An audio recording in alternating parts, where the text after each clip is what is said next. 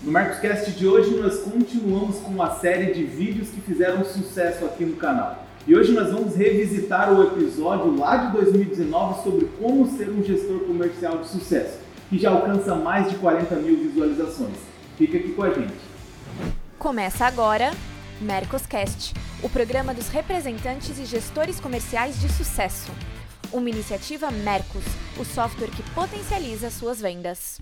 Fala galera, sejam muito bem-vindos. Está no ar mais um Mercoscast. Muito obrigado pela sua audiência. Meu nome é Itamar Alexandre, sou gestor de sucesso do cliente aqui na Mercos e neste programa que vai ao ar a cada 15 dias no YouTube e podcast, nós trazemos as melhores dicas sobre vendas, marketing, tecnologia, gestão, tudo com base na nossa atualidade, com notícias é, do que o mercado vem passando, tudo para que você possa aumentar o sucesso aí da sua distribuidora, da sua indústria, ou até mesmo você que atua como um representante comercial, tá legal? Nós já vamos é, iniciar a nossa pauta de hoje e nós vamos falar sobre mais um vídeo que fez sucesso lá em 2019, onde nós falamos sobre como se tornar um gestor comercial de sucesso. Então, para você que está começando né, na carreira como gestor comercial, ou para você que já atua como gestor e está buscando se atualizar, ou até mesmo para você que mira no futuro uma posição de liderança, uma posição de gestão, esse vídeo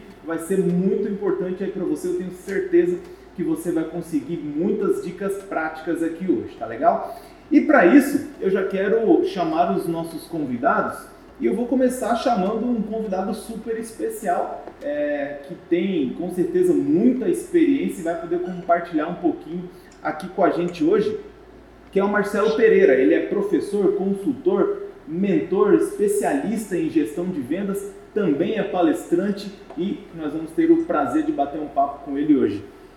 Fala Marcelo, seja muito bem-vindo. Obrigado aí por aceitar o nosso convite. Ah, muito obrigado pelo convite. Para mim vai ser uma honra e eu espero poder contribuir e trocar um pouco da minha experiência, com a experiência de vocês e fazer um episódio bem legal. Maravilha, Marcelo. A honra é toda nossa. E como vocês também já conhecem, Afonso Tonelli, representante comercial há muito tempo lá à frente da Musical Plus, já passou por diversas é, é, empresas diferentes, com gestores de perfil diferentes, vai poder compartilhar um pouquinho da experiência dele com a gente também. Fala, Afonso, seja bem-vindo mais uma vez. Obrigado, Itamar. Muito bom estar aqui.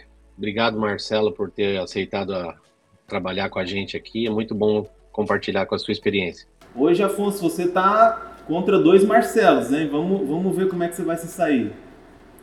Eu já perco para um, imagine para dois.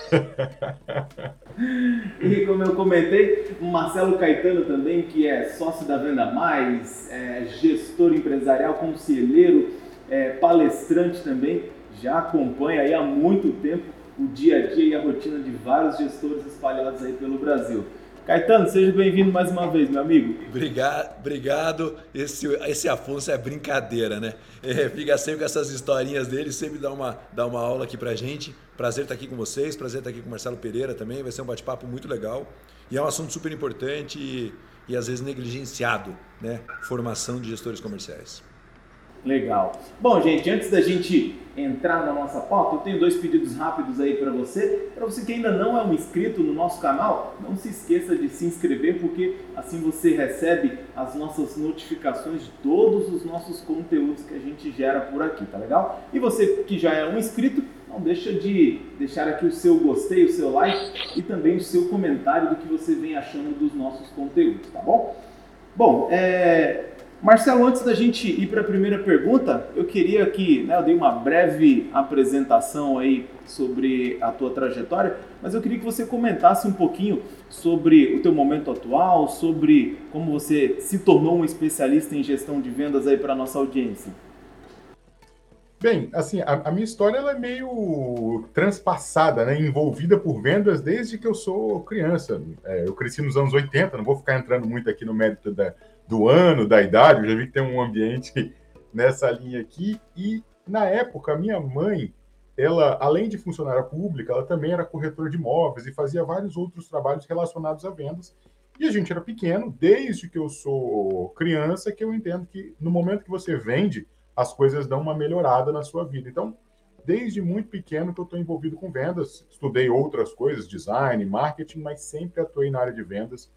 E comecei, como quase que todo mundo, como assistente comercial, depois vendedor, depois que account, depois gerente comercial, e atuei um grande tempo da minha carreira como uma posição também de compras. Então, isso foi me dando uma visão um pouco mais ampla, talvez, né? Talvez não tão comum do cenário de vendas, e me permitindo que, num determinado momento da carreira, eu decidisse fazer essa migração para contribuir um pouco mais, dividindo minha experiência e o que eu vim aprendendo ao longo da jornada com outras pessoas. E aí isso foi como eu cheguei até aqui, digamos assim, né? Legal, legal, Marcelo. É, o episódio chama Como ser o melhor gestor comercial, né? O melhor gestor do mercado. Mas a gente sabe, Marcelo, que não existe uma receita pronta, né? Ou pelo menos não existe uma fórmula mágica, né, para se tornar um, um, gestor de sucesso. É, dentro da, da, da, sua experiência, dentro da tua opinião, Marcelo, é, quais são os três traços mais importantes que você considera que um gestor de sucesso tem que ter atualmente? Olha, são, é como você disse, não tem uma receita pronta mesmo, né? E responder essa pergunta com alguns pontos para ela ficar limitado o suficiente para que todo mundo possa aprender e não deixar muita coisa de fora é um desafio. Mas se eu, se eu precisasse listar assim, alguns pontos, acho que o primeiro deles seria o que a gente encontra no mercado, escuta isso como uma orientação aos dados, né? É o gestor ter profundidade nos dados que levam à tomada de decisão. E para isso você precisa de ferramentas e tecnologia. Ainda existem é, muitas pessoas que vieram de vendas e agora trabalham como gestão comercial com uma visão muito do feeling, sabe? Daquele, ah, eu acho que é por aqui, eu acho que é por aqui, que não é uma coisa que tem que ser desconsiderada, mas sem dados a gente não consegue melhorar um processo, não consegue evoluir. Então, acho que o primeiro ponto que eu listaria seria essa necessidade de orientação aos dados do negócio, mais especificamente aqui no ambiente de vendas, né? Esse seria o primeiro ponto. O segundo ponto que eu destacaria, assim, na minha opinião, e até quero ouvir a opinião do Afonso e do Marcelo também, seria a necessidade de construção e engajamento de um time forte. Assim, não existe venda se não tiver gente, vendedor, de fato, fazendo o trabalho ali todos os dias. E a gente, por muito tempo, achou que motivação de vendedor ou seleção de vendedor era seleção quando eu estou precisando muito e motivação era dar uma comissão ou um bônus no final do mês, do, semestre, mas é, é um, um, buraco muito mais fundo, assim, é um negócio muito mais complexo. E a gestão de pessoas, principalmente de, de um time de vendas forte, para mim, também é um outro ponto que diferencia o gestor, que é o, o, capitão desse time, né? Se a gente for fazer uma analogia aí com, com o futebol. E como a gente vive num mundo cada vez mais tecnológico, eu acho que o processo de vendas e o gestor de vendas está passando também por essa necessidade de entender e integrar outros canais de vendas, não só a venda, a maioria dos negócios, pelo menos que eu estou envolvido nas indústrias, ainda atua ou só atua com o que a gente chamou de outbound no mercado, né? que é o vendedor visitando a fábrica, o distribuidor visitando é, o cliente da ponta, mas é necessário, cada vez mais necessário, até a Mercos tem uma solução fantástica para isso, sem fazer muita propaganda aqui, que a gente consiga ter outros, outros canais de venda que estejam mais disponíveis no momento que o cliente precisa, mas que eles não sejam competidores do canal de vendas principal, ou seja, da força de vendas, né? Que eles sejam uma forma de atrair e engajar esses caras e aumentar o resultado do negócio, e não gerar competição interna. Acho que esses três pontos, baseado em tecnologia, ferramenta e pessoas, são o que deixam, é, que diferenciam o gestor comercial, na minha visão, hoje. Né? Legal, legal, Marcelo. Caetano, já pegando um gancho, é, você gostaria de acrescentar aí essa fala do Marcelo? É, você sempre é um grande defensor né, do, do omnichannel, do gestor estar atento né, a, a, essa questão do multicanais e principalmente as vendas online, né? É, o que você poderia complementar para a nossa audiência? Eu acho que é isso. É, gestão comercial não é gestão de pessoa, né? É gestão é, de hoje em dia gestão de tecnologia junto com gestão de pessoas, junto com estratégia. Eu, eu defendo muito que os gestores eles passam por algumas etapas de formação. Né? A primeira etapa é o gestor, quando ele começa a fazer gestão, ele tenta fazer gestão apesar da equipe.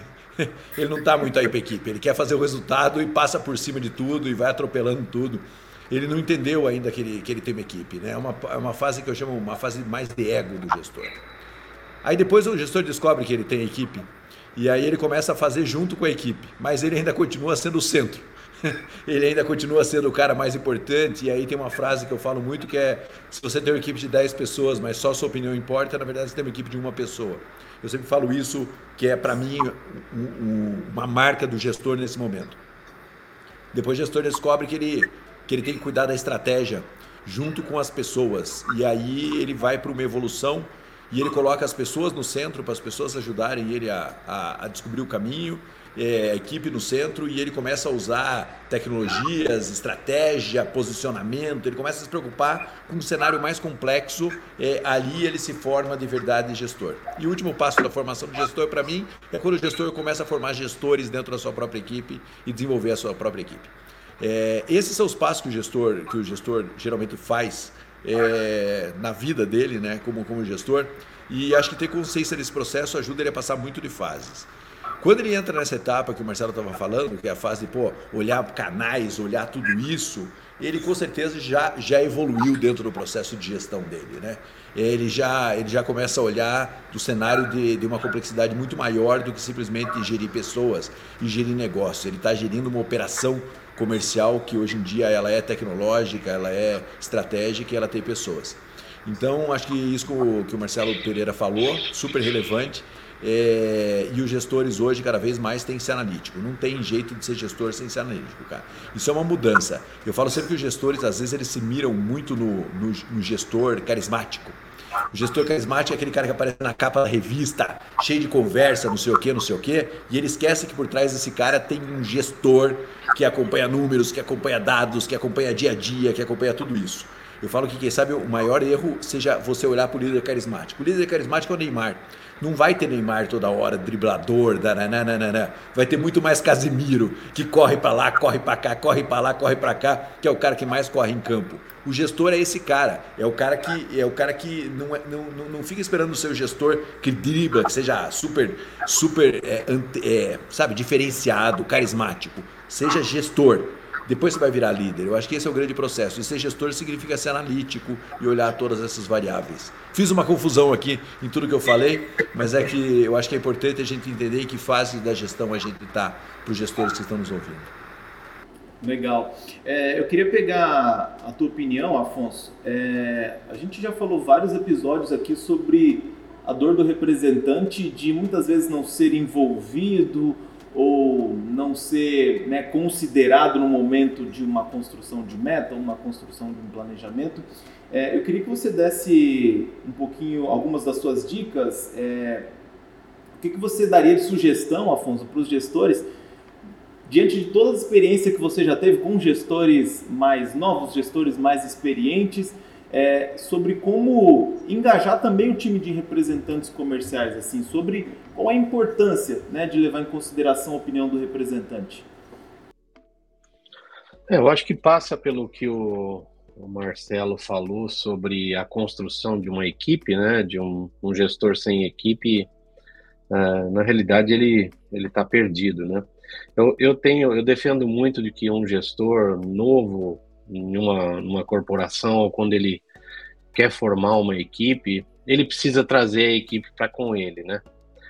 A questão de antigamente a gente ter gestores uh, não analíticos, como o Caetano disse, uh, isso acabou, né?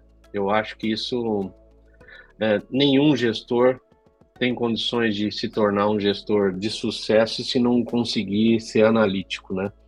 E não compartilhar isso com a sua equipe, né? Nós estamos numa fase de que se a informação não chega, o representante não consegue, a sua equipe de venda não consegue desenvolver um trabalho completo. E, consequentemente, se a informação não chega, esse gestor não tem condições de cobrar. Então, a questão de ser analítico, eu acho que é um pré-requisito, né? A questão de compartilhar, né, Itamar, é, eu, óbvio, sempre fui crítico disso, né? Até quando eu não tinha a experiência que eu tenho como representante, eu, sempre fui muito controverso, sempre quis expor a minha opinião, é, contrariando esse gestor ou aquela medida e tal, porque eu acho que uh, o gestor é impossível ele estar na rua da maneira com que o representante tal, com, esse, com a sua equipe, mesmo de, de, de canal de venda, está conversando com o cliente. Se ele não tiver esses feedbacks, esses insights para a formação da, da sua estratégia, ele não consegue fazer isso com, a, com mais perfeição ou com mais assertividade. Então, eu é uma crítica que eu faço, né? Hoje está um pouco é, no meu setor, eu posso te dizer um pouco mais é, é, mais frequente a de compartilhar, mas eu, eu acredito um pouco também é, de que é um pouco de compartilhar comigo. Eu não vejo eles compartilharem com a equipe inteira. Eu acho que os gestores acabam escolhendo é, um, um time de, de representantes que ele chama de conselheiros ali, que pode ajudar ele, e eu não acho isso errado, né? Mas eu, a maior crítica que eu faço é exatamente criar-se uma estratégia e não compartilhar com, a principal ferramenta que ele tem. Seja uma ferramenta que ele, um canal que ele vai mudar ou não, né? E uma outra coisa que o, o Marcelo falou é a questão de ir atrás de novos canais. Nós estamos passando no meu setor por uma enxurrada de criação de novos canais. Eu na Musical Plus eu tenho praticamente todos os canais funcionando, B2B, call center, receptivo, rua, né? tenho tudo. Agora estou criando um canal de, de newsletter. É, é, são, são coisas que você precisa fazer, né? O que eu, o que eu vejo é que os gestores estão criando é, canais e o representante é o último a saber, né? E principalmente, né, o lojista, o cliente que ele atinge também é o último a saber. Essa crítica eu acho que isso os gestores precisam tomar cuidado, né? Porque é, são é, de novo, fogo amigo, né? Eu, eu, acho que a gente, se a gente externa o que a gente quer com isso, é, fica melhor, né? Eu estou aqui falando como representante das minhas dores, obviamente, eu sempre sou corporativista aqui nas minhas colocações, não estou dizendo que isso é certo ou errado, eu estou colocando a minha visão da dificuldade que eu tenho como representante de, se, de saber de um novo canal de venda pelo mercado. É isso, mais ou menos isso. Entendido, Afonso. É, Marcelo, eu queria pegar agora para a gente entrar num âmbito um pouquinho mais sobre técnicas de venda e negociação. A gente sabe que uma das maiores dificuldades de um grande gestor é fazer com que o time se mantenha atualizado e principalmente com que o time mantenha um padrão legal de negociação e não fique entrando somente no âmbito de negociar preço, né, ou ficar negociando desconto com os clientes. Na sua experiência, Marcelo, quais são as chaves principais para treinar um time é, para que esse time possa vender bem e possa cada vez mais agregar valor à venda e não ficar entrando no mérito de desconto? O, o Afonso trouxe um ponto interessantíssimo, que é esse de dividir a informação com mais pessoas no time, né? Eu, eu acredito que a gente aprende de diversas formas mas quando eu estou num ambiente que é propício ao aprendizado, isso se potencializa. Então, eu acho que é, das ferramentas que eu tenho usado nos treinamentos, que eu vi, visito as empresas, entendo que são mais importantes, eu destacaria algumas delas. A primeira é o gestor, junto com o time, né? A gente está falando aqui sobre dividir, sobre compartilhar informação, construir um, uma ferramenta que chama Playbook de Vendas, que é um manual onde tem tudo ali, as principais regras, quais são os principais benefícios da empresa, do produto, quem ele atende, qual é o perfil do cliente ideal. Um, é um grande mapa do processo comercial que permite que o representante, ou o vendedor, ou qualquer pessoa que tenha acesso àquilo, aprenda mais rápido. Isso não significa que ele vai aprender tudo lendo um documento, mas que ele vai aprender muito mais rápido quando ele chegar. Então, eu sempre recomendo que tenha essa, essa ferramenta, digamos assim, que pode ser de um monte de jeito. Tem ferramenta na internet para você usar, pode ser um Word, pode ser um, uma apresentação de PowerPoint, do jeito que a empresa tiver os recursos para fazer no momento. Mas eu acho importante é, ter essa base de conhecimento.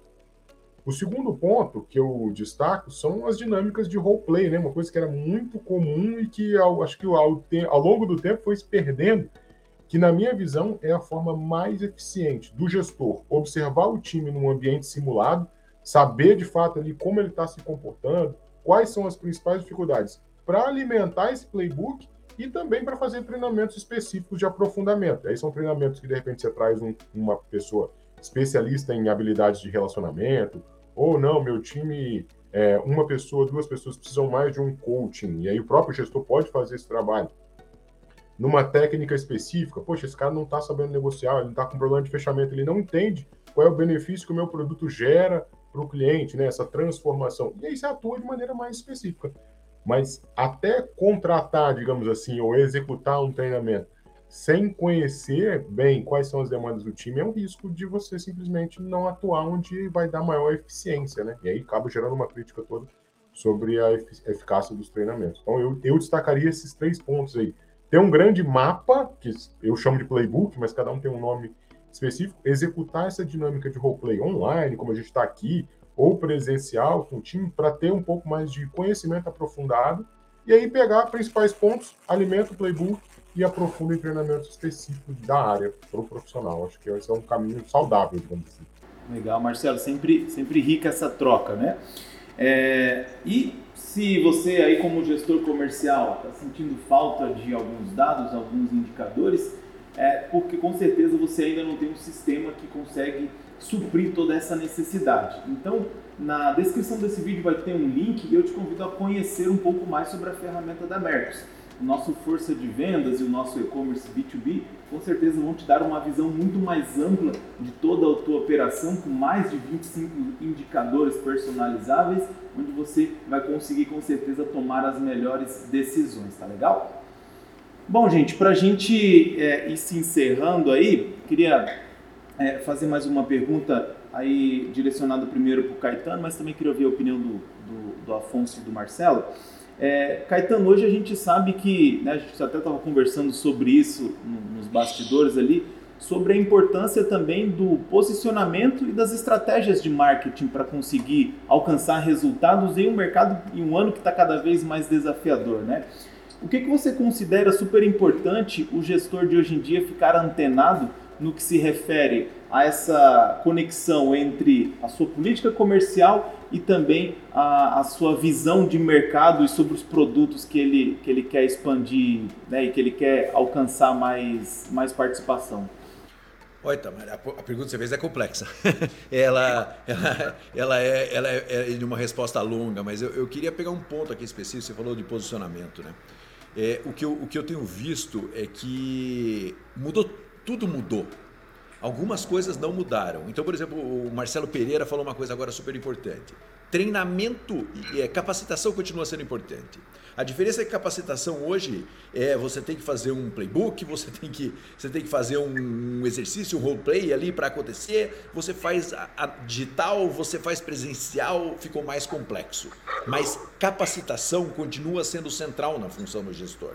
Desenvolver equipe continua sendo central. Posicionamento, que é a parte da sua pergunta, também continua sendo fundamental, quem sabe mais fundamental do que nunca.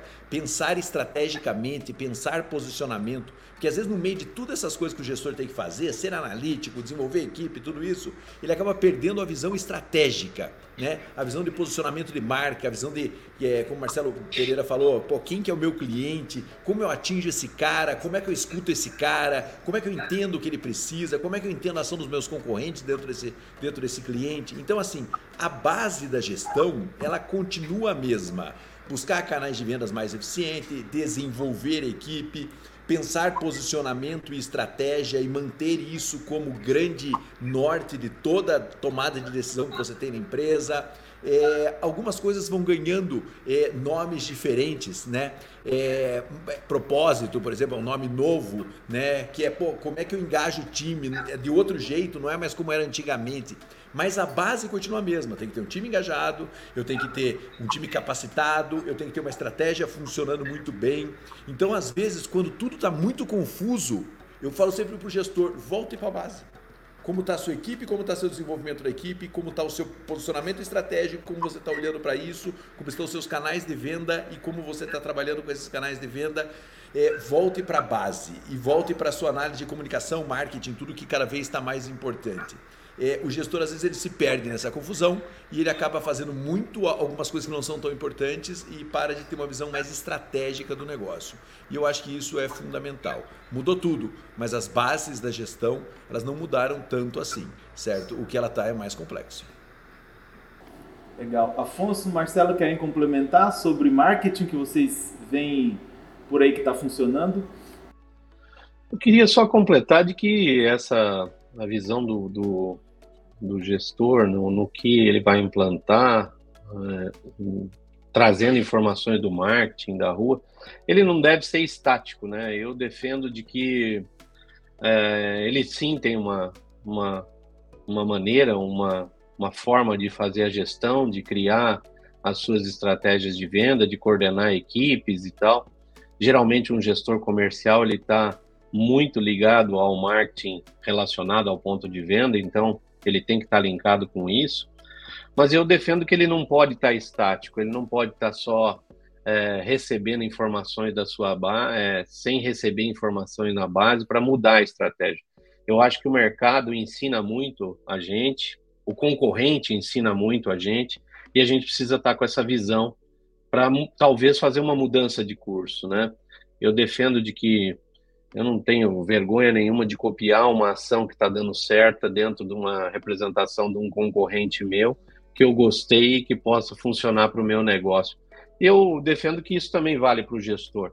Se ele vê uma ação legal de uma concorrência, uma feira, uma ação, uma, uma promoção, um cashback, alguma coisa que possa para aquela outra ação fazer diferente. Eu acho que essa essa essa, esse dinamismo que, que é, é um pré-requisito é, extremamente necessário para o gestor estar tá, tá atual. Né? Então é isso, é não estar estático e não deixar de receber informações da rua, da concorrência e do mercado.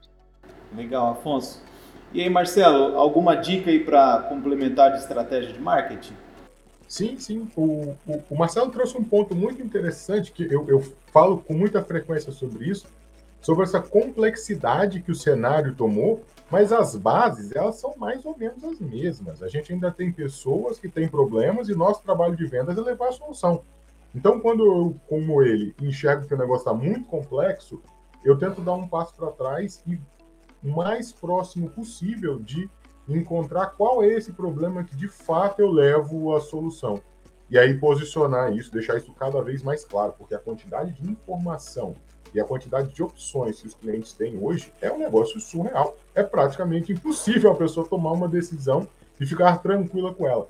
Ela só consegue fazer isso quando a minha proposta é muito, é muito clara, né? é muito transparente. Eu acho que a função de venda do representante ela tem essa função principal de levar essa proposta com clareza e com confiança que a pessoa pode tomar, tomar dar esse passo, né, que vai conseguir alcançar isso que a gente chama de sucesso, né? Quando ele consegue resolver o problema.